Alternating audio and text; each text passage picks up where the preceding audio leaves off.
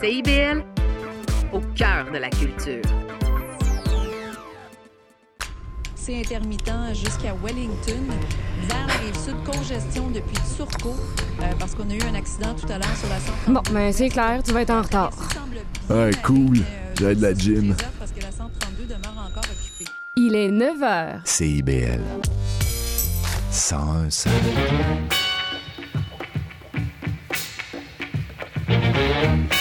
Bonjour à toutes et à tous, vous écoutez les Aurores Montréal sur CIBL. Ici Charline Caro, votre animatrice, ravie de vous retrouver pour cette dernière semaine de septembre qui s'annonce euh, riche en entrevues et en chroniques, euh, puisqu'on passe désormais à une heure d'émission pour les Aurores Montréal. On ne recevra plus deux, mais trois invités pour des interventions de plus de 15 minutes chacune, alors restez branchés sur CIBL. Pour le programme du jour, on reçoit aujourd'hui la chercheuse au centre de recherche du CHUM, Marie-Pascale Paumet, suivie d'Élise, euh, suivie, d'Élise Dagenet de Les Outils de la Paix, et puis on finira avec une chronique de Françoise David. Euh, mais avant ça, on va revenir un peu sur l'actualité montréalaise, avec pour commencer une nouvelle bibliothèque pour Montréal-Nord en 2026. Un nouveau bâtiment euh, va être construit à la frontière euh, des arrondissements Aounstick, Cartierville et Montréal-Nord. Euh, en plus de la bibliothèque, il y aura un espace culturel, un espace socio-communautaire, un café, un espace créatif. Ce centre, baptisé Cœur Nomade, vient combler une offre culturelle quasi inexistante dans le secteur. La ville de Montréal indique également que ce sera une opportunité de répondre aux besoins spécifiques d'une clientèle diversifiée, tout en facilitant l'inclusion sociale et numérique. La construction devrait débuter en 2024 et prendre fin en 2026. Et puis dans l'actualité aussi, la manifestation du Front commun a eu lieu samedi dernier dans les rues de Montréal, rassemblant des dizaines de milliers de personnes. Front commun, c'est le regroupement des syndicats du secteur public qui rassemble plus de 420 000 travailleurs et travailleuses des secteurs de la santé, euh, de l'éducation de l'éducation, des services sociaux, de l'enseignement supérieur. Euh, L'Union intersyndicale a donc appelé les travailleurs à manifester à Montréal et ce fut un succès au vu de la mobilisation très importante euh, qui fut observée avec des travailleurs euh, venus de tout le Québec. Cette manifestation prend lieu dans le cadre des négociations qui se tiennent présentement entre le gouvernement Logo et le Front commun intersyndical. Les revendications concernent notamment les salaires et les conditions de travail, mais les offres du gouvernement n'ont pas vraiment convenu aux syndicats qui se disent prêts à déclencher une grève générale. Euh, parmi ces offres, une augmentation de salaire de 9% sur 5 ans a été proposée, mais elle a été jugée insuffisante et même insultante par les les représentants du Front commun. On reviendra euh, sur ce sujet si ça vous intéresse euh, au cours de l'émission avec euh, Françoise David qui viendra nous décrypter les enjeux entourant ces mobilisations des travailleurs du secteur public.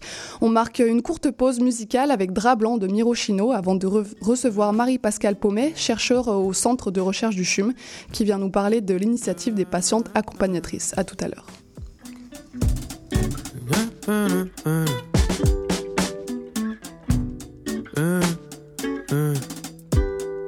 Ok, suis ton boy à la mer, tous dans le même bateau. Parti en exprès pour atteindre l'Eldorado. Voilà des citos, pasito, pasito. Parle-moi des cités d'or, amène le vino. Marco Polo, tu me cherches, mais je suis pas là. Trop loin devant, j'ai le vent dans les voiles et je vois juste. J'ai le compas dans l'œil. T'inquiète pas, je navigue en bonne compagnie. Non, je compte pas mes amis.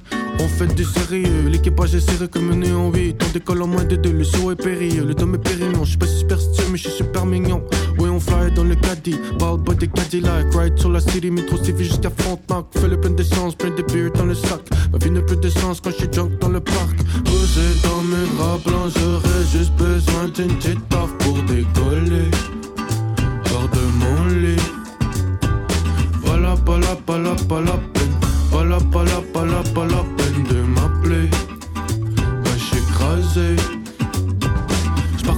la poêle comme une Amazon. Vais pas te frotter à moi quand je suis dans ma zone. Plutôt enflammé, un sac à dos turbo. Pas besoin de mêler une chose, donnez-moi ma dose. Puis moi j'ai pété prise quand je suis sous Ira. Dis a whole lot de mise, pour ça. Pour ça, t'as pas de problème. Ça coule de mes lèvres comme si j'étais dans ma semaine. Ça colle à la peau comme si c'était de la sève. Quand il fait trop beau, l'école est en grève. On se rejoint au McDo pour un C-cassette. Et tu bédo, ben slick dans les toilettes. Et tu baignes dans tes bébés. On me dit si tu sais pas chanter, fais le rap. Je pense que t'es Messi Wack. Rejoins-nous, on part. Amène un bat, une caisse de la batte, une caisse de 24.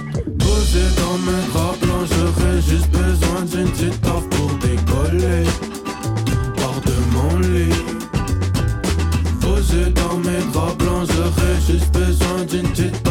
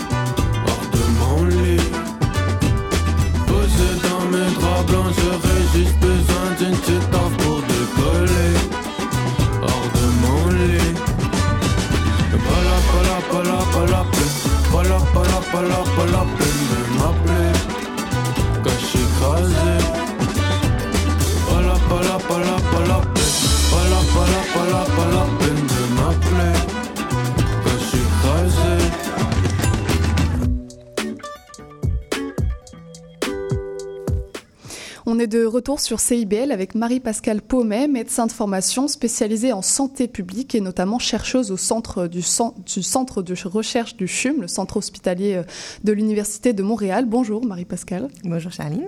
Alors aujourd'hui, on va parler d'un projet de recherche que vous avez mené autour des inégalités sociales face au traitement du cancer.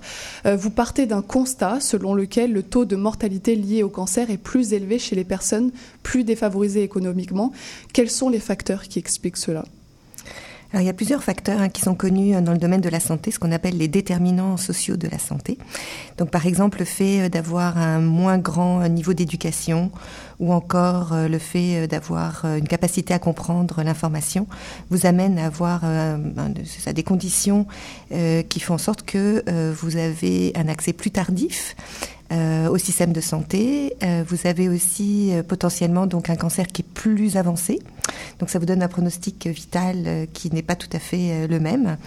Vous avez aussi probablement des comorbidités, donc d'autres pathologies qui sont présentes simultanément avec un, cancer. Et quelque chose aussi assez étonnant qui- a été mis en évidence dans la littérature, c'est qu'en fonction de, votre statut socio-économique, vous n'avez pas forcément non plus accès au même traitement. Donc là aussi, il y a un comportement du côté des professionnels qui fait en sorte que euh, ils vont peut-être pas vous offrir non plus euh, les mêmes euh, les mêmes chances par rapport aux traitements qui vont qui vont être proposés. D'accord, donc des diagnostics plus tardifs, des freins à l'accès aux soins ou encore des différences de traitement selon le statut économique. Dans votre arti- article, vous étudiez l'efficacité d'une solution qui a été proposée pour fa- faire face à ces inégalités sociales. C'est le programme Parole Onco qui a été mis en place en vue de favoriser un meilleur accompagnement lors du traitement d'un cancer du sein. Quel est le concept de ce programme exactement? Alors le concept, c'est quelque chose de très très ancien. hein. Je pense que c'est un concept qui existe depuis que l'humanité est sur cette terre, c'est-à-dire le soutien par les pairs. Euh, on s'était, euh, j'avais fait des premiers travaux euh, donc à la clinique de la main, au centre hospitalier universitaire de Montréal, où on s'était rendu compte que des patients qui avaient la chance d'avoir le soutien, donc des personnes qui ont eu des, traumatismes de la main, donc qui ont sectionné des doigts et autres, se retrouvent à faire de la réadaptation pendant très longtemps, et c'est très douloureux, difficile, etc. Et on s'était rendu compte que lorsqu'ils avaient un soutien par les pairs, hein, lorsqu'ils faisaient donc leur, leur séance d'ergothérapie avec d'autres patients, à 85% ils gardaient leur réadaptation, alors que quand ils étaient isolés, ça passait à 30%. 45% donc j'ai fait l'hypothèse que lorsque euh, on, mettrait en, place euh, un nouvel acteur dans l'équipe de soins, donc un patient qui a déjà vécu un épisode de cancer en complément de tous les autres professionnels, ça permettrait à des personnes qui sont un peu plus défavorisées de pouvoir avoir accès à une information qui soit plus adaptée à leurs problématiques, à leur, contexte aussi culturel, parce que c'est aussi une dimension qu'on a pris en compte donc, dans, le, projet Parole. Donc euh, l'idée, c'est d'introduire dans les équipes cliniques un nouvel acteur qui est un patient qui a déjà eu un, cancer du sein. Il vient compléter l'équipe clinique et il vient donc aider le patient tout au long de sa trajectoire de soins pour répondre à tous ses problèmes au niveau émotif, éducatif, informationnel et de navigation. D'accord, donc en fait, ces accompagnateurs sont un intermédiaire, une ressource supplémentaire pour ces patients. Dans votre cas, vous étudiez les patientes qui sont atteintes d'un cancer du sein. Donc les accompagnatrices sont d'anciennes euh, patientes qui, ont, qui sont passées par cet épisode et elles ont la particularité d'être déjà passées par cette situation, contrairement aux professionnels de la santé qui, avec qui le lien peut parfois être plus compliqué. C'est exactement ça. On s'est rendu compte que euh, le contenu des conversations qui sont échangées entre les professionnels de la santé et les patients ou entre les patients accompagnateurs et les patients sont de nature très différente. Ce qui est intéressant aussi de voir, c'est que les patients souvent euh, ont une certaine gêne euh, à parler de, choses très personnelles. Ils ont peur d'embêter, euh, de surcharger les professionnels de la santé. Or, ces informations-là sont souvent essentielles pour bien traiter un patient. Et là, on a donc un filet de sécurité avec la présence donc des patients accompagnateurs qui eux ont de, de vraiment un accès privilégié à une information qui au niveau émotif euh, au niveau social, peut euh, avoir vraiment un impact sur la manière dont ils vont réagir au traitement, vivre leur épisode de soins, puis finalement se battre contre la maladie. Alors comment on fait exactement pour recruter ces patientes euh, accompagnatrices? Quelle est la charge de travail? Est-ce qu'elles sont rémunérées? Alors, euh, vous avez dit effectivement qu'on parlait euh, surtout du cancer du sein, mais je voudrais quand même dire que c'est beaucoup plus large que le cancer du sein. Mais les, les, les travaux les plus poussés que nous avons menés euh, ont été effectivement auprès de la population de patientes qui avaient un cancer du sein. Mais on travaille aussi sur les cancers ORL, les cancers digestifs, les cancers urologiques, enfin bon, donc aussi endocriniens. Donc, on a la, la, chance, en tous les cas, d'avoir une vision relativement assez d'ensemble. Et ça, ça amène les établissements de santé à, à devoir structurer une manière d'identifier ces, euh, ces, personnes qui vont devenir des, patients accompagnateurs.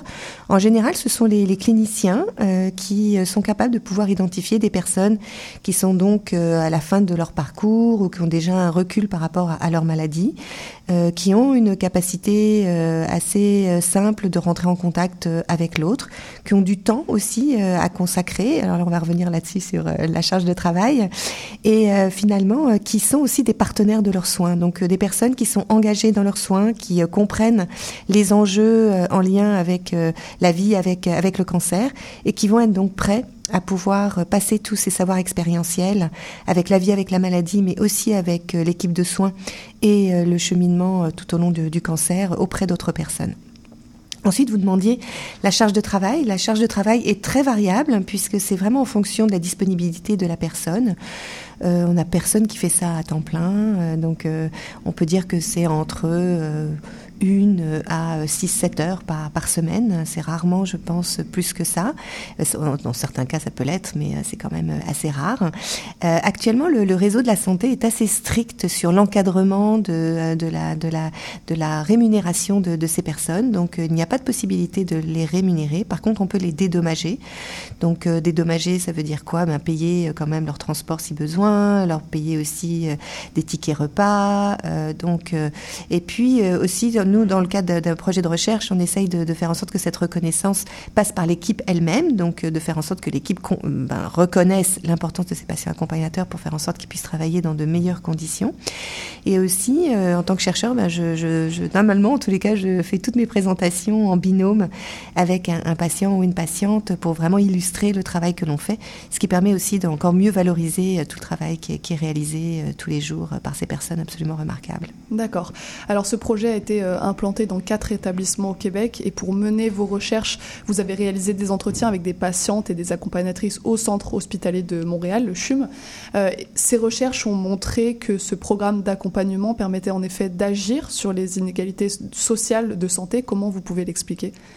Alors euh, à Montréal, on a eu deux établissements. On a eu euh, le Centre hospitalier universitaire de Montréal, mais on a eu aussi le, CIUS de l'Est de Montréal et plus particulièrement l'hôpital de Maisonneuve-Rosemont. Euh, l'hôpital Maisonneuve-Rosemont avait comme particularité de vouloir travailler dès le départ sur les enjeux culturels en lien avec le, cancer du sein. On s'était rendu compte que, en fonction des cultures, le vécu du cancer est, très très très différent et des personnes souvent venant d'autres cultures sont encore plus démunies par rapport à notre système de santé, ne connaissent pas non plus forcément bien les règles de la façon dont on interagit avec les professionnels de la santé et viennent aussi avec des représentations euh, de la maladie euh, qui ne les aident pas euh, forcément. Donc, je donne un exemple sur les, populations maghrébines. Le cancer, c'est encore vécu comme vraiment un stigmate très négatif et ils ont beaucoup de mal à en parler avec leur famille. Donc, aller chercher du soutien social, c'est quelque chose qui est beaucoup plus complexe pour eux. Donc, de faire intervenir des, patientes accompagnatrices qui sont issues de cette communauté euh, maghrébine. Ça leur permet de pouvoir échanger justement sur les enjeux euh, qu'elles peuvent rencontrer, les aider à dépasser certaines représentations qu'elles ont de la maladie et finalement aller chercher du soutien social qu'elles ne seraient pas allées chercher normalement. Donc c'est un exemple en tout cas pour vous montrer à quel point les, patientes accompagnatrices vont amener une dimension que l'équipe soignante aura beaucoup plus de mal à, à faire, de prendre en considération ce domaine culturel, mais amené par la patiente accompagnatrice auprès des professionnels, là, ils vont en être beaucoup plus euh, conscients et ils vont faire euh, vraiment beaucoup plus attention euh, à, à, certaines données auxquelles ils n'auraient pas pensé forcément. Oui, c'est ça. Donc, comme vous le dites, les personnes les plus défavorisées sont plus exposées à l'isolement social, ce à quoi vient répondre ce programme d'accompagnant. mais le, le, soutien social, c'est pas forcément un paramètre de rétablissement auquel on pense, auquel on pense le premier. donc, l'entourage, le cercle social, c'est un facteur crucial pour les personnes atteintes d'un cancer et plus généralement même l'ensemble des patients. C'est très important d'avoir ça en tête. Effectivement, euh, vivre un cancer seul versus vivre un cancer entouré euh, ne vous apporte pas du tout le, même pronostic euh, vital pour, la suite. C'est quelque chose qu'on a mis en évidence depuis longtemps, par exemple pour les personnes âgées. Hein, des personnes âgées, quand elles vivent seules ou quand elles sont entourées, elles ont une espérance de vie qui est différente. on oublie à quel point l'isolement peut contribuer à faire en sorte que l'état de santé de, de, des personnes soit, moins, moins bon. Donc, en faisant intervenir les patients accompagnateurs, ben déjà, on crée un premier lien social d'une autre nature que de relationnel par rapport euh, à la pathologie, parce que ça, c'est c'est un lien social, mais qui n'est pas tout à fait de la même nature que quand on peut vraiment parler à cœur ouvert, qu'on peut vraiment euh, avoir aucun sujet tabou et qu'on peut donc avoir l'impression qu'à tout moment, euh, on peut toujours joindre cette personne. Parce que la grande caractéristique de ces patients accompagnateurs, c'est leur grande disponibilité et leur capacité aussi de donner du temps. C'est-à-dire, ils sont pas en train de compter leurs minutes, là, ils peuvent arriver à faire vraiment des interventions qui peuvent durer plus d'une heure. Et euh, ça va effectivement faire en sorte que la personne va se sentir beaucoup moins isolée, elle va avoir l'impression d'être beaucoup plus épaulée. Et peut-être même, elle va comprendre qu'elle elle peut aller chercher de, l'aide dans d'autres domaines comme euh, des groupes communautaires. On travaille beaucoup, nous, euh, avec différentes associations euh, en lien avec le cancer. Donc, par exemple, pour des retours à l'emploi ou ce genre de choses, on peut aller chercher des ressources. Ou quand on a des enfants, on peut aussi aller chercher des ressources pour mieux faire en sorte que nos, enfants vivent notre épisode de cancer dans de meilleures conditions. Donc, c'est ça, ces patients accompagnateurs font aussi le lien vers la communauté pour s'assurer, en tous les cas, que, cet isolement social soit réduit au maximum. Alors, l'approche du par et pour, soit l'intervention basée sur des personnes qui ont vécu la même situation que les patients, c'est quelque chose qui tend à se développer, mais qui reste parfois le fruit initiatives assez rares euh, dans le public en tout cas. Euh, dans le communautaire, par contre, on retrouve beaucoup euh, cet accompagnement par les pairs. Est-ce que vous estimez qu'il faut continuer à développer cette forme d'intervention sociale basée sur l'entraide des pairs? Bah, moi, je vous remercie pour cette question. Euh, je trouve que c'est très, très, très, très important, euh, même si, euh, vous l'avez très bien dit dans la question, euh, les hôpitaux euh, ne sont pas forcément très ouverts à voir arriver des nouveaux acteurs comme celui-là, qui peuvent d'ailleurs par, parfois venir même du milieu communautaire. On a des modèles comme ça où ce sont des associations communautaires qui interviennent dans l'établissement pour faire en sorte qu'il y ait des pères qui puissent intervenir auprès des patients. On a ça, par exemple, au Grand Brûlé, en traite Grand Brûlé euh, interviennent de cette façon-là en unité de soins intensifs euh, au CHUM. Et euh, c'est vrai que c'est un peu antinomique, ou en tout cas les établissements sont un petit peu étonnés, euh, mais euh, ça permet aussi de démocratiser notre système de santé, de faire en sorte que des patients à un autre niveau que lorsqu'ils sont traités pour un problème de santé puissent vraiment participer à l'amélioration de la qualité et de la sécurité des soins, au bien-être aussi des patients et à, leur, et améliorer leur qualité de vie. Et donc, ben, au contraire, il faut absolument l'encourager, faire en sorte qu'il y ait des personnes qui soient formées pour bien identifier ces personnes, les former dans les meilleures conditions, les, suivre aussi, les coacher tout au long de leurs interventions pour s'assurer en tous les cas qu'elles ne sont pas mises non plus en danger au niveau psychologique, euh, qu'elles interviennent de façon positive aussi auprès des patients et aussi bien sûr s'assurer qu'on reconnaisse bien tout le travail qui est réalisé parce qu'on sait bien qu'en tant qu'être humain, la reconnaissance est absolument essentielle. Et en plus de ça, le système de santé québécois ne bénéficie pas de la plus grande confiance du public, on va dire. 52% euh, des Québécois seraient insatisfaits du réseau de santé selon euh, l'Institut économique de Montréal. Est-ce que ce genre de programme de patients accompagnateurs permettrait également de développer un nouveau lien de confiance entre les patients et le système de santé publique? Là encore, vraiment excellente question. Euh, moi, j'y crois en tous les cas parce que justement, euh, une des choses qui est ressortie des travaux de recherche que nous avons menés, c'est que ça permet de humaniser les soins de façon absolument remarquable. D'abord, euh, de plusieurs façons, euh, en, en, sensibilisant beaucoup plus les professionnels de la santé sur le vécu humain des personnes, donc d'aller au-delà du diagnostic et de la thérapeutique, mais vraiment de considérer la personne dans toute sa, sa condition holistique, humaine, sociale. Donc ça, c'est excessivement important. Euh, la deuxième chose, évidemment, c'est d'avoir euh, é- ce, soutien émotif euh, qui avait été dénoncé par les patients aussi euh, dans une autre étude qui montrait que les personnes en, en traitées pour le cancer étaient relativement assez satisfaits des traitements qu'ils recevaient, mais il y avait quelque chose qu'ils avaient- qu'ils appréciaient pas du tout, c'était justement le fait qu'ils n'étaient pas suffisamment soutenus émotivement. Donc en permettant l'arrivée de ce nouvel acteur dans les équipes de soins, on va faire en sorte qu'il y a un meilleur soutien émotif. Donc les personnes évidemment vivent leur épisode de soins de façon totalement différente, beaucoup plus positive, et ça permet évidemment donc d'avoir euh, une meilleure confiance dans son système de santé. Eh ben, merci beaucoup euh, euh, Marie-Pascale d'être venue nous parler de vos recherches. Si vous souhaitez en savoir plus, vous pouvez trouver l'article de Marie-Pascale Paumet sur le site du Crémis, c r m i s.ca. Euh, restez avec nous sur CIBL. On accueille bientôt Élise Dagenet de l'organisme Outils de la paix qui vient nous parler d'enjeux d'harmonie sociale et de non-violence. Mais avant ça, on écoute L'assaut de Jérôme Minière.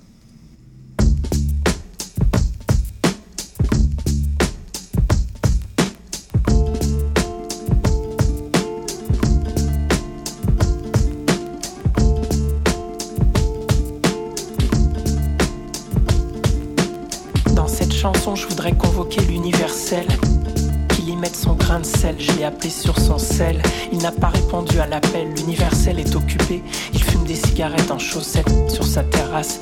Il regarde les oiseaux malins du matin, chanter la lumière du soleil et se remuer le popotin. Sans parole, ça l'émerveille, jamais il ne se lasse de leur doux refrain. Quelque part et n'importe où, quelqu'un et n'importe qui, le sens, le son et les mots attrapé au lasso, cette chanson, je voudrais aussi faire sens, mais c'est difficile dans le sens où, quand je le sens tout près de moi, que je tiens mon lasso fermement, il repart au galop en sens inverse. Le sens, c'est comme le sel.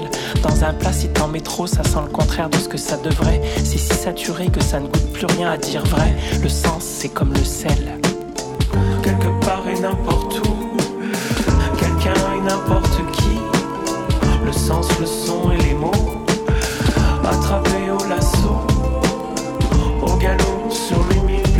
cette chanson, je ne fais la leçon à personne. Il n'y a rien qui résonne, c'est creux comme le fond d'une casserole. Et j'abandonne la raison pour laquelle je l'ai commencé. Je l'offre à toute personne bien intentionnée. J'abandonne ce chien usé sur le bord d'une autoroute, comme le font chaque été ces familles qui partent à la mer, le cœur brisé parce qu'il aboyait trop, et qui pour l'année prochaine songe à un gorille, même si ça n'est pas forcément pratique en ville. L'universel s'est occupé de ce vieux bras calmement mouillé, à poil court, qui aboie maintenant le matin, quand il fume en chaussettes sur sa terrasse, et que les oiseaux malins remuent leur popotin. Tout ça pour dire en quelques mots que dans les chansons, comme en cuisine, en peinture, en photo ou dans la vie, ça sert à rien d'en mettre trop, et que Georges Brassens était vraiment trop doué au lasso.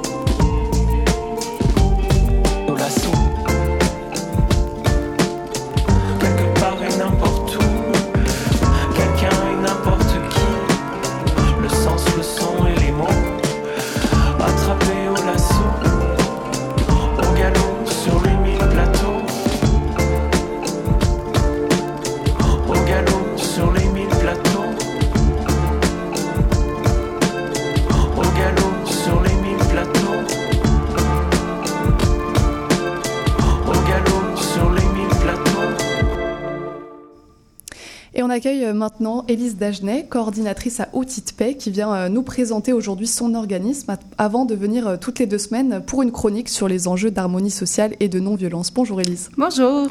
Alors Outils de paix, c'est un réseau d'organismes communautaires qui œuvrent à promouvoir l'harmonie sociale, la non-violence, à travers la mise en œuvre d'initiatives citoyennes. Pourquoi une telle initiative pour commencer?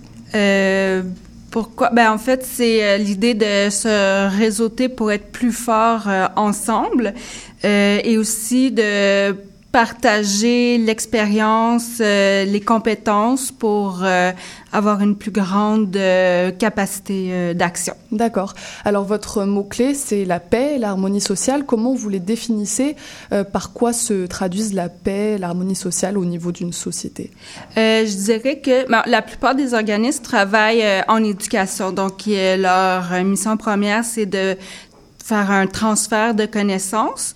Euh, donc, ça va se traduire en une euh, meilleure, ben, principalement par une meilleure euh, compétence euh, chez les individus, donc de communiquer de façon non violente, de résoudre les, les conflits de façon euh, pacifique, mais aussi d'avoir une meilleure inclusion sociale, donc que l'ensemble des citoyens et citoyennes puissent participer pleinement à la vie euh, active, à la vie euh, québécoise, montréalaise euh, de façon active. D'accord. Alors, en fait, vous regroupez une dizaine d'organismes qui possèdent des expertises dans le domaine de la prévention, de l'intervention face aux situations de violence. Est-ce que vous pouvez nous présenter quelques-uns de ces organismes?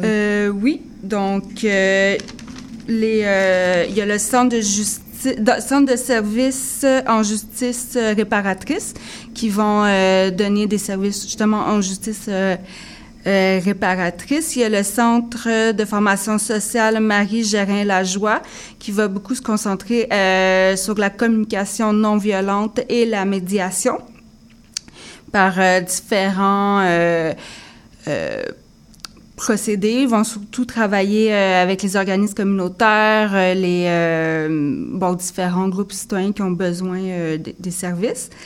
Il y a plusieurs organismes qui travaillent avec les jeunes, donc ils vont travailler dans les écoles, qui vont faire des séances d'information ou ils vont travailler avec les jeunes pour faire des des actions sociales, comme il y a l'ensemble pour le respect de la ensemble pour le respect de la diversité. Euh, Equitas, euh, Love Québec. Puis chacun d'eux, ben, ils, ont- ils vont utiliser euh, des moyens différents. Love Québec, il va beaucoup travailler avec euh, l'art médiatique pour favoriser l'expression des jeunes. Equitas va travailler sur beaucoup l'action citoyenne avec l'approche basée sur les droits humains. Puis ensemble, le respect de la, diversité, c'est une autre modalité de- d'action citoyenne qui vont. euh, D'accord, donc en fait c'est des approches euh, très différentes et j'imagine c'est ça qui fait un peu la richesse de votre réseau, c'est d'avoir des organismes qui interviennent dans des, des, des- des champs d'action vraiment différents. C'est ça, exactement, que c'est euh, complémentaire. Puis aussi, notre but, mais c'est de favoriser qu'ils fassent, euh, favoriser le, le lien entre eux et, et elles, puis qu'ils euh, fassent des projets communs pour rejoindre le plus de jeunes possible. Euh, aussi, puis que ça, parce que toutes les problématiques qui sont rencontrées par euh, les gens, mais c'est souvent très complexe, puis ça touche euh, plusieurs enjeux, mais c'est pour pouvoir qui se, se re- couvrir l'ensemble de, de- des problématiques. D'accord, ouais, ouais. Et à Montréal, plus de paix et d'harmonie sociale, ça se traduirait par quoi? Qu'est-ce que vous cherchez à, à changer concrètement? Je ben, pense en aux, aux discriminations, euh, oui, de plus d'initiatives citoyennes, des choses comme ça. c'est ça. Euh, mais en fait, l'ensemble des, euh, des groupes, ils vont travailler beaucoup à contrer le racisme. Aussi à favoriser l'inclusion des personnes LGBT, LGTB. LGBTQ+, ouais. Exactement, excusez-moi. Donc ça, c'est le... Je dirais que ça se traduit beaucoup par ça dans, dans les dernières années. Puis avec nous, euh, bon, notre activité principale au réseau Outils de paix, c'est euh, la communauté de pratique. Donc, euh, mon rôle, c'est de favoriser qu'il y ait des espaces pour qu'ils puissent partager leur... leur expérience, c'est beaucoup pour avoir des, des pratiques inclusives. Donc, ça touche encore beaucoup le racisme, l'inclusion des personnes, euh, la, la diversité au niveau du genre, l'orientation sexuelle. Puis euh, là, on commence à travailler beaucoup l'inclusion euh, au niveau des personnes en situation de handicap. Euh, puis, euh, c'est ça, on commence à travailler, puis à, à créer des liens avec d'autres euh, organismes euh, à l'extérieur euh, du réseau. Donc vous avez ident- identifié sept euh, champs d'expertise, euh, dont euh, par exemple la résolution des conflits, Mhm. l'interculturalité, les violences basées sur le genre, c'est ça? Oui, exactement. Euh, En pratique, comment vous faites pour mettre en œuvre votre mission de prévention de la violence par l'éducation? Quelle est votre approche? Euh, ben c'est beaucoup le réseautage et la communauté de pratique. Donc quatre fois par année, les gens, les, les groupes ont, ont fait des, des activités euh, pour euh, partager euh, l'expertise et tout ça. Puis on part toujours euh, à partir des problématiques qui sont rencontrées euh, sur le terrain, donc euh, un peu un vide, un besoin qui voit. Euh, puis pour chacune de ces problématiques, j'essaie de trouver des personnes expertes euh, qui vont pouvoir partager leur euh, leur expérience. Puis je tâche à ce que les personnes expertes soient issues de mobilisations sociales qui sont moins connues, moins ressourcées. Euh, donc, ça permet à ces groupes-là de se faire connaître, de créer des liens, puis aussi de devenir plus forts. C'est vraiment euh, pour créer des dialogues entre différents, euh, différents groupes. Puis après ça, mais c'est de, d'entretenir le- les liens. Puis euh, c'est comme ça qu'on fait. Et on, quelques fois par année, on va avoir des, euh, des événements un peu plus euh, de plus grande envergure, euh, justement pour euh, comme ce qui s'en vient vendredi Oui, c'est ça. Je, voulais- je voulais Ouais. parler euh, du fait que du 20 septembre au 2 octobre, donc, euh, ce sont les Journées de la paix 2023. Euh, c'est une occasion de sensibiliser un public euh, plus large à l'harmonie sociale. Est-ce que vous pourriez présenter cet événement à ceux qui ne le connaissent pas? Oui, en fait, c'est du 21 septembre au D'accord. 2 octobre. Euh, oui, c'est, organisé par le Réseau pour la paix et l'harmonie sociale, qui est un organisme complètement différent du réseau Petite Paix, mais il y a souvent des, de, de la confusion et c'est pour faire euh, connaître les, les différentes initiatives, différents programmes aux citoyens et citoyennes euh, de Montréal. Euh, justement, mais là, c'est vraiment la paix dans un sens large. Souvent, ça va être... euh, il y a une quarantaine d'organismes qui participent. Eux sont pas tous euh, en lien avec le, réseau Outils de paix. Euh, puis, c'est de, mettre... euh, d'ouvrir les portes un peu plus pour que euh, euh, les- faire connaître les organismes puis les différents euh, initiatives. Euh, donc, il y en a qui vont plus euh, donner gratuitement, donner plus accès à leurs outils. au grand public, ils vont faire des activités spéciales dans les écoles et tout ça, des, des midis, causeries, donc où les gens peuvent s'inscrire puis y aller. Euh, Il y en a d'autres qui vont faire des pique-niques. Euh, je sais qu'il y, a un- organisme, je me souviens plus le- lequel, mais il fait un pique-nique au parc Jarry. C'est dans le but que les, gens se, rencontrent et discutent et c'est une façon de, faire connaître leurs organismes. Puis nous, euh, ben, vu qu'on on donne pas de service directement à la population, c'est plus pour nos organismes. Euh, donc, moi, euh, on, organise euh, le 29 septembre de 1h à 5h au Centre Saint-Pierre une table ronde pour faire connaître différents médias dont le mandat est de faire favoriser l'inclusion et la paix. Donc, j'ai invité trois, ben, en fait, c'est trois organismes aussi communautaires euh, qui font, qui ont fait euh, ce genre de de D'initiative, ouais. excusez-moi. Donc, il y aura La Converse, euh, Leila Savic qui a fondé La Converse il y a trois ans. Il va y avoir Marie-Lou Blais-Tremblay qui travaille à Action Autonomie, qui ont fait, c'est un organisme de défense de droits pour les personnes qui ont un parcours en psychiatrie. Euh, donc, il a fait un balado euh, qui s'appelle Plein notre casque. Euh, donc, qui, ça donne le témoignage de, jeunes qui ont un parcours en psychiatrie dont les droits ont été bafoués. Ça donne aussi de l'information sur nos droits en Ok. psychiatrie. Donc il y a plein d'activités différentes euh, qui sont organisées euh, pour les Journées de la paix. oui, ça oui, c'est ça. Euh, pour finir, toutes les deux semaines, vous allez venir Oui. à CIBL pour réaliser une chronique dans l'émission des Aurores Montréal. Est-ce que vous savez un peu déjà les thèmes que vous allez aborder? Euh, oui, euh, je pensais donc de parler des différentes approches, donc démystifier qu'est-ce que c'est l'art médiatique, puis qu'est-ce que ça peut apporter pour la paix et euh, la non-violence, euh, la communication non violente, etc. C'est vraiment de démystifier euh, qu'est-ce que font nos membres, puis après ça, mais faire des liens aussi avec euh, l'actualité pour voir en quoi ça peut être pertinent Ok, de très bien. travailler. Eh ben, merci beaucoup euh, d'être venu nous présenter un peu euh, votre organisme et puis à bientôt euh, pour votre première chronique qui aura lieu dans deux semaines. Oui. Pour les auditeurs et auditrices qui souhaitent en savoir plus, vous pouvez vous rendre sur le site internet outildepay.org pour retrouver le travail d'Élise et de son organisme. On passe à un petit instant de promotion et un interlude musical avec Fake, Fake Smile de Adil Al-Khalidé et on continue ensuite sur CIBL avec la grande entrevue de Françoise David.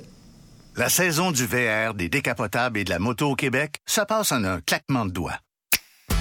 Profitez de l'été jusqu'au dernier moment en remisant votre véhicule saisonnier en ligne avec Saclic. Vous pouvez même planifier dès maintenant la date de votre remisage afin de profiter de votre véhicule sans aucun souci, quitte à la modifier si vous changez d'idée. Évitez de vous rendre dans un point de service. Pour faire son remisage comme ça, le chemin le plus court, c'est Saclic. Un message de la Société de l'assurance automobile du Québec. Qu'est-ce que tu fais mardi soir? J'écoute Lire et délire. Tu connais? Non, c'est quoi? Lire et délire, c'est l'émission culturelle la plus déjantée de CIBL.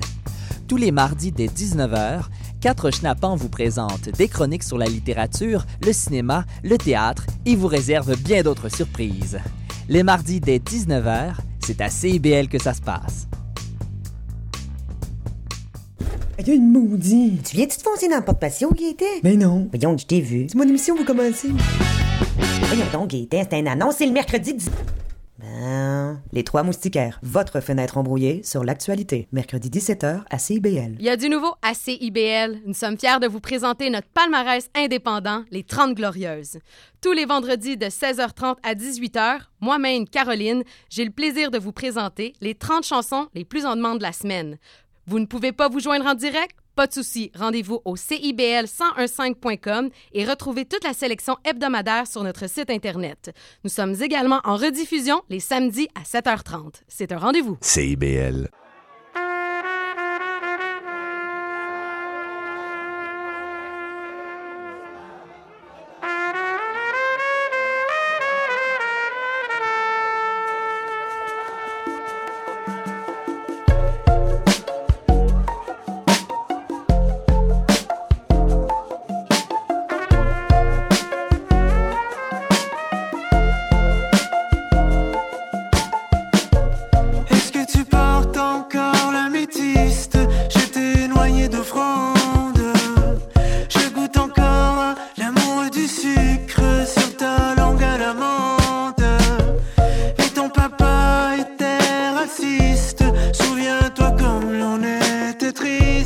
Tu disais soyons réalistes. Bébé j'aurais voulu lui dire fuck you. Mais je n'ai pas osé te déplaire. But I fake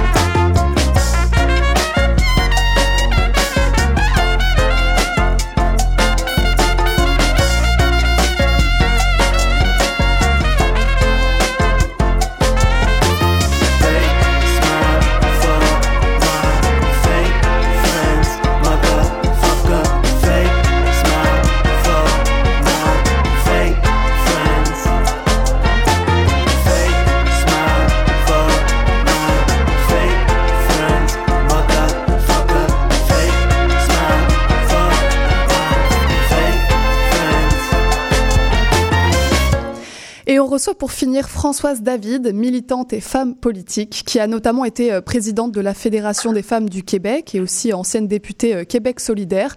On l'accueille aujourd'hui dans le cadre de la manifestation des travailleurs et travailleuses du secteur public qui a eu lieu samedi à Montréal pour un décryptage des enjeux qui sous-tendent ces mobilisations. Bonjour Françoise. Bonjour. Alors euh, samedi, des dizaines de milliers de personnes étaient présentes dans les rues de Montréal pour manifester en faveur des travailleurs du secteur euh, public. Est-ce que vous avez été surprise par l'ampleur de la mobilisation? Pas tellement. Euh, en fait, dans, mes espoirs les plus fous, je me disais il y aura au moins 50 000 personnes parce que je savais que le mouvement syndical mobilisait euh, aux quatre coins du Québec, que des autobus étaient nolisés, mm. même des avions en provenance des ouais, de ouais, la Donc, j'ai pas été si surprise, mais tout de même, euh, je pense que le 50 000 auquel moi j'avais pensé a été vraiment dépassé. Mm. Écoutez, il y avait une mer de monde. J'y étais, j'ai marché tout le long. Euh, ça me rappelait un peu le printemps étudiant de 2012, les grandes marches familiales l'après-midi. Il y avait une belle atmosphère. Ouais, c'est ça. Euh, J'y étais aussi également, et c'est vrai qu'il y avait beaucoup, beaucoup de, de personnes. C'était impressionnant, comme vous l'avez dit. Euh, il y a eu euh, des, des, des, centaines, des centaines, peut-être pas des dizaines de bus qui ont été affrétés, surtout 11 avions qui sont venus des quatre coins du Québec.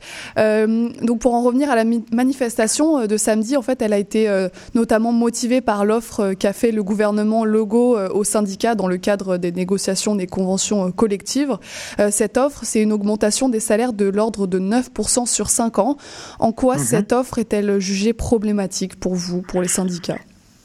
Euh, ben, écoutez, 9% sur 5 ans, là, si, si, vous, si vous divisez un tout petit peu et que j'ai pas trop oublié mes cours de mathématiques, on est à quoi 2, 2 et quelques pourcents par année? Non, mais moi, moi j'appelle ça rire du monde. Là. Mm. Euh, je sais bien que c'est pas ce que dit le gouvernement. Hein. Il dit on offre 13% Pourquoi? Parce que la première année, il donne un forfaitaire de 1000 dollars. Oui, très bien, mais c'est parce que c'est forfaitaire. Ce que ça veut dire, c'est que ça ne revient pas par la suite. Ensuite, ils disent on donne 2,5% pour des priorités gouvernementales. Euh, c'est toujours un langage très bureaucratique. Hein. Ce que mes euh, contacts m'ont dit dans les syndicats, c'est que ce que ça signifie, c'est que le gouvernement entend bien donner des augmentations salariales plus substantielles dans certains secteurs. Euh, moi, je ne sais pas lesquels, mais dans certains secteurs où il y a probablement un manque de main-d'œuvre épouvantable, où les gens quittent les services publics, donc je ne serais pas étonné qu'on parle des infirmières. Oui, mais ça, Qu'est-ce que ça donne de plus à la préposée aux bénéficiaires, à l'agent de sécurité, à, à l'agente de bureau, à la travailleuse sociale, à l'auxiliaire familial? Mais rien du tout.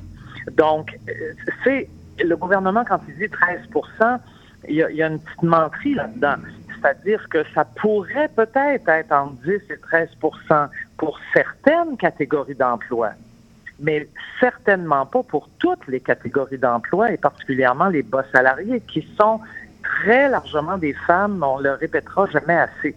Alors, c'est pour ça que je les comprends tout à fait d'être profondément insatisfaites. Oui, c'est ça. On va revenir euh, sur euh, l'aspect féministe de ce combat syndical. Euh, mais pour revenir un peu sur ces 9%, il y a aussi le fait, selon les syndicats, que l'inflation n'est pas du tout prise en compte. 11% d'inflation ces deux dernières années, selon le vice-président de la CSN. Et puis, il y a uh-huh. aussi le fait que les députés ont récemment été augmentés de 30%, que les policiers ont été augmentés de 21%. donc voilà, c'est un ensemble de facteurs qui ont motivé cette manifestation samedi. Euh, donc c'était une grande, voire euh, inédite mobilisation à laquelle on a assisté samedi. Euh, des travailleurs, on l'a dit, venus de tout le Québec pour manifester à Montréal.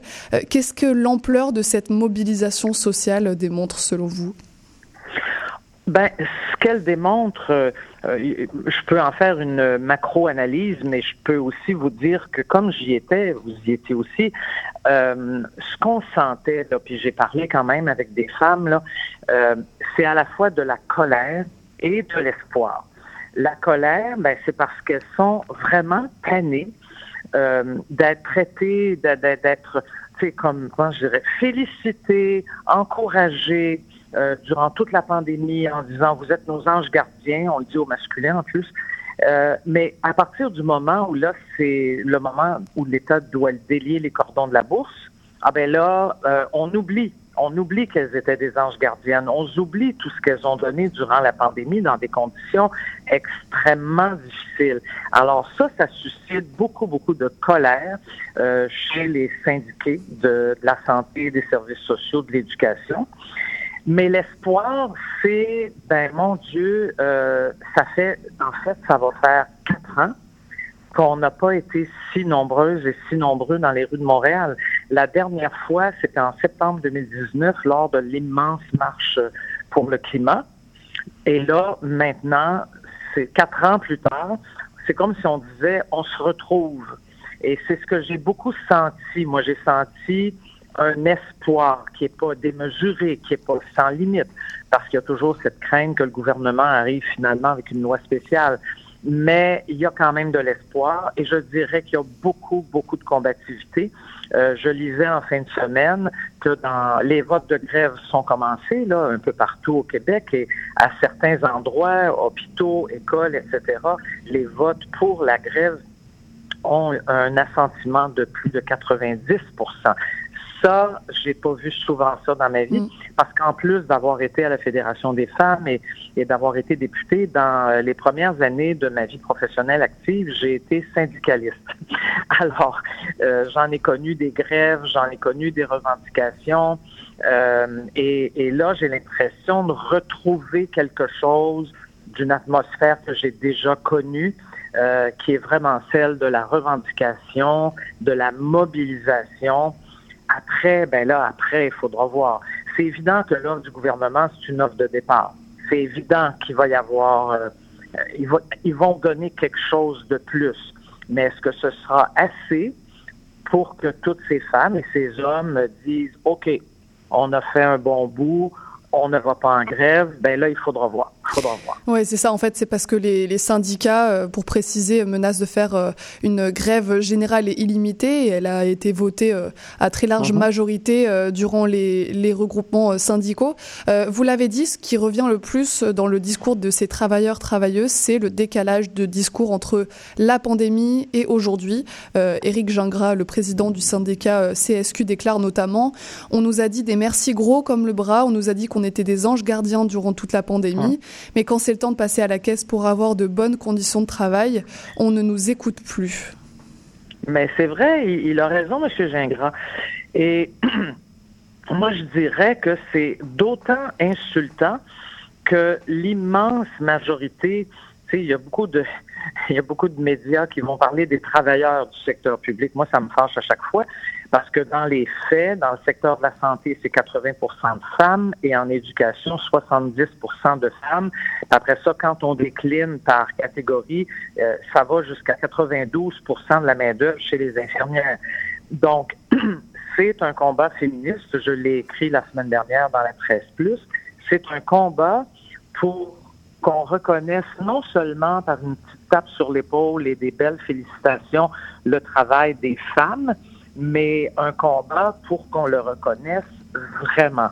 Et ce que je plaide, moi, c'est que l'économie, hein, parce qu'on dit toujours, ouais, mais l'État, quand même, tout ça, ça coûte cher. Oui, mais attention, là, euh, le gouvernement québécois donne allègrement des centaines de millions de dollars, là, plusieurs fois par année, à des grosses compagnies multinationales.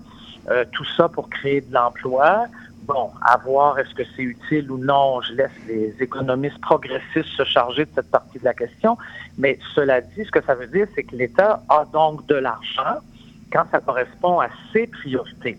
Euh, les baisses d'impôts, c'est la même chose. C'était pas du tout obligatoire. M. Legault l'a fait quand même. Ça coûte des milliards de dollars. Mm. Puis quand c'est le tour des femmes, des femmes travailleuses qui tiennent nos écoles, nos hôpitaux, nos CLSC, nos services sociaux à bout de bras, ah ben là, on n'a plus d'argent. Moi, je conteste ça totalement. Je pense que de toute façon, même sur le plan économique, d'abord, ces travailleuses qui ont des augmentations en remettent une part en impôt, il ne faudrait jamais l'oublier. Et euh, deuxièmement, il y a une sorte de retour sur investissement quand on a des bons services publics là, dans un pays ou, ou dans un, bon, un territoire comme le Québec. Oui, c'est ça. C'est Euh, ce que le vous dites. euh, C'est ce que Hein? vous dites euh, dans votre article de la presse, c'est qu'il faut considérer le retour sur investissement et que investir dans le système public, c'est pas seulement perdre de l'argent, c'est aussi permettre une population en bonne santé euh, euh, mentale, physique, euh, etc. Ben oui, ben oui, puis j'en suis convaincu de ça. Euh, parmi les sociétés les plus riches, les mieux organisées au monde, avec des peuples qui disent euh, ouais globalement ça va bien chez nous, ben ce sont des sociétés qui investissent dans les services publics depuis longtemps. On peut parler des pays scandinaves, de la Finlande, etc. Donc et le Québec n'est pas un dernier de classe là en passant. Il y a bien pire. Mon Dieu, on a juste à aller chez nos voisins du sud. Mais on pourrait tellement faire mieux. Moi, je suis tanné de lire des articles euh, où on me parle de, de, d'enseignants, de profs qui quittent la profession parce qu'ils et elles n'en peuvent plus d'être devant dans des classes surpeuplées avec plein d'enfants en difficulté. Et puis des infirmières qui décident d'aller travailler dans le privé. Pas tant parce qu'elles vont faire plus d'argent, mais parce qu'elles ne feront plus de temps supplémentaire obligatoire. Parce qu'il y a ça aussi. Il n'y a pas que le salaire. Ce dont ces femmes-là, travailleuses syndiquées, parlent beaucoup, beaucoup, beaucoup, ce sont les conditions de travail. Le sentiment de ne pas être écouté. Et là, le ministre Dubé veut faire une réforme, centraliser encore davantage les décisions dans une agence de la santé. Les travailleuses qui disent nous connaissons notre clientèle, nous connaissons notre travail, ne se sentent pas écoutées, ne se sentent pas respectées. C'est souvent pas de la faute des petits décideurs locaux qui décident pas grand-chose. Puis en plus, elles n'ont pas des bons salaires. Donc, il y a vraiment une grogne importante. Moi, j'espère que la population, qui pour le moment, si on en croit un sondage euh, publié il y a quoi, une dizaine de jours, euh, semble appuyer les demandes salariales des employés syndiqués du secteur public. Moi, j'espère que cet appui de la population va demeurer parce qu'après tout, des bons services publics avec un personnel heureux et bien bien traité là avec des salaires convenables, ben c'est bon pour tout le monde ça. Mais est-ce que vous jeunes, pensez les moins que jeunes, est-ce les que vous aînés. pensez que l'opinion publique sera favorable aux travailleurs travailleuses si une grève générale est déclarée? Euh, D'abord, ce qu'il faut dire, là, et ça, les dirigeants syndicaux l'ont dit à plusieurs reprises, c'est qu'il n'est pas question du jour au lendemain que ce soit la grève générale illimitée partout, là. Ça va commencer par des grèves tournantes, une journée ici, une journée là. Un petit peu comme les coups de semonce, hein? On, on vous dit de quoi on est capable. Donc, c'est pas partout tout le monde qui va être devant une grève. Mais là, le gouvernement, c'est une manière de dire au gouvernement, ben là, pensez-y, là. Parce qu'on est décidé. Puis là, si le gouvernement ne bouge pas du tout, oui, on pourrait se retrouver en grève générale illimitée, mais c'est pas, ça sera pas illimité bien ben longtemps, là, pas dans le secteur public. Euh, je pense pas, en tout cas, mon expérience me dit que non. Est-ce que la population dans ces moments-là est au rendez-vous? Difficile à prédire parce que c'est dur pour les gens. Ça, c'est vrai. Il y a des services essentiels hein, dans les services publics. Là, bon. Donc non, c'est pas facile. C'est vrai que l'appui peut s'effriter un peu, un peu ou pas mal. Il faudra voir. Euh, mais on n'en est pas là.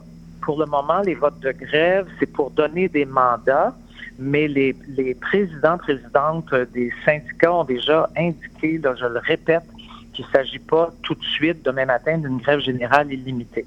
Puis je rappelle qu'il y a, mon Dieu, un an, un an et demi, les éducatrices en service de garde ont fait grève durant 15 jours avec l'appui des parents et ont fait des gains importants. Alors, ça arrive parfois que les populations appuient. Alors, euh, dans tous les cas, on peut s'attendre à un automne chaud, comme le disent Oui. euh, nombre d'observateurs, avec euh, un bras de fer entre les acteurs syndicaux et gouvernementaux qui s'intensifie, vous pensez? Ben, je, je vais être très, très, très honnête. En fait, je le souhaite presque. Je ne souhaite pas nécessairement qu'il y ait des grèves. Non. Euh, c'est pas ce que je veux dire, là. Je veux m'exprimer clairement. Je souhaite que les travailleuses tiennent leur bout et je souhaite que le gouvernement entende raison. Et s'il le faut, s'il n'entend pas raison, s'il ne fait pas d'offres satisfaisantes, bien, je souhaite que la mobilisation se poursuive, évidemment en prenant des précautions, en essayant quand même de, de protéger au maximum les personnes vulnérables. Mais ça, je sais que les femmes syndiquées vont le faire. Elles le font toute l'année, elles vont continuer. Euh, mais dans, je souhaite qu'il soit chaud au sens où, pour une fois, ce gouvernement doit comprendre qu'il y a une large partie de la population qui n'achète pas ces propos et qui est du côté des travailleuses et travailleurs syndiqués. Et justement, pour finir, dans votre article, vous dites que cette fois, c'est la bonne. Euh, pourquoi pensez-vous que ces mobilisations permettront de réelles avancées pour euh, les travailleurs, travailleuses du secteur public? En fait, je dis que cette fois, je pense que la population va appuyer davantage les travailleuses parce que il y a eu la pandémie, parce que tout le monde a été à même de constater combien euh, ces infirmières, préposées aux bénéficiaires, travailleuses sociales, auxiliaires familiales, enseignantes, combien elles ont, elles et ils, bien sûr, ont donné à la population. Les gens l'ont vu, les gens l'ont ressenti. Et c'est ce qui me fait penser que cette fois-ci, la population va être davantage euh, du côté des syndiqués là, de la base. Euh, après ça, le gouvernement, lui, il va jouer le jeu de tout le temps, passer son temps à dire ouais, mais les dirigeants syndicaux sont pas fins. Ben moi, j'aimerais ça qu'on rappelle au gouvernement du Québec que les dirigeants syndicaux remplissent les mandats que leur base leur ont donnés. Pour avoir été syndicaliste, je sais que les votes sur les demandes et les votes sur les moyens de pression sont pris à scrutin secret par les membres des syndicats locaux. C'est donc toute une population qui s'exprime. Hein. Et je rappelle qu'ils et elles sont 420 000 hein, travailleuses, travailleurs là, des services publics.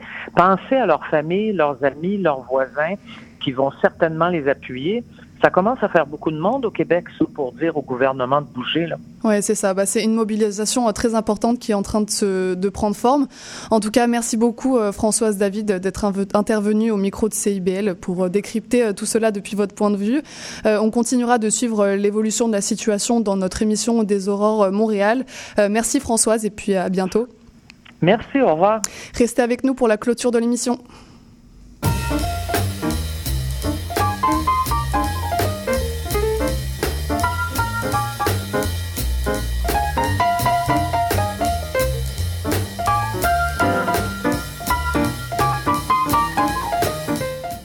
Et c'est déjà euh, la fin de cette première émission euh, d'une heure. Euh, un grand merci à Marie-Pascale Paumet, à Élise Dagenet et à Françoise David d'être intervenues au micro de CIBL.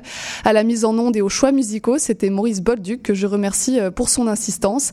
Si vous souhaitez réécouter cet épisode ou ceux des jours précédents, rendez-vous sur notre site web cibl105.ca ou sur les plateformes de podcast Balade au Québec, Apple Podcast et Spotify. Demain, on recevra notre chroniqueur culturel Léo Mercieros et puis ensuite on recevra Daphné Mayou-Rousseau euh, de la Fondation Accueil Bono pour parler d'itinérance. C'était Charline Caro sur euh, CIBL. Je vous remercie pour votre écoute et puis à demain pour une prochaine émission.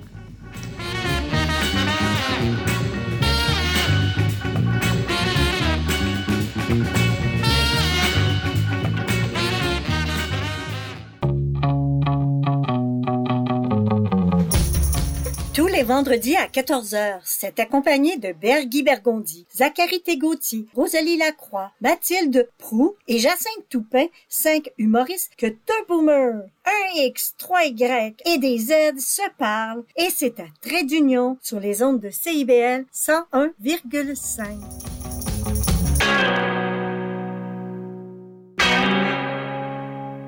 Un bail, euh, je peux-tu changer ça? Et cette photo, est-ce que je peux la mettre sur mes réseaux? Puis le casier judiciaire, c'est-tu pour la vie? Chez Éducalois, on sait que la loi, c'est pas facile à comprendre. Des nuances, il y en a, mais des réponses à tes questions, il y en a beaucoup aussi. Avec Angle Droit, on vous aide à y voir plus clair. Il est temps d'arrêter de tourner les coins ronds parce que vos droits sont importants. On se donne donc rendez-vous tous les mardis de 11h à 11h30 sur CBL 101.5 parce que savoir, c'est pouvoir.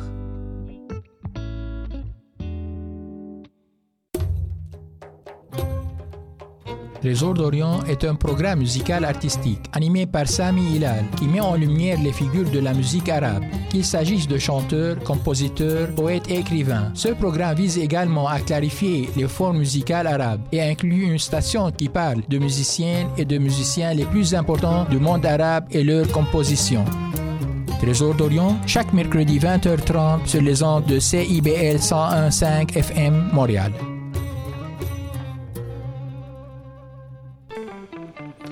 Intention Inc., c'est la célébration de l'entrepreneuriat sous toutes ses formes. Sophia Zito et moi-même, François Morin, allons à la rencontre des secrets les mieux gardés du Québec les jeudis de midi à 13h.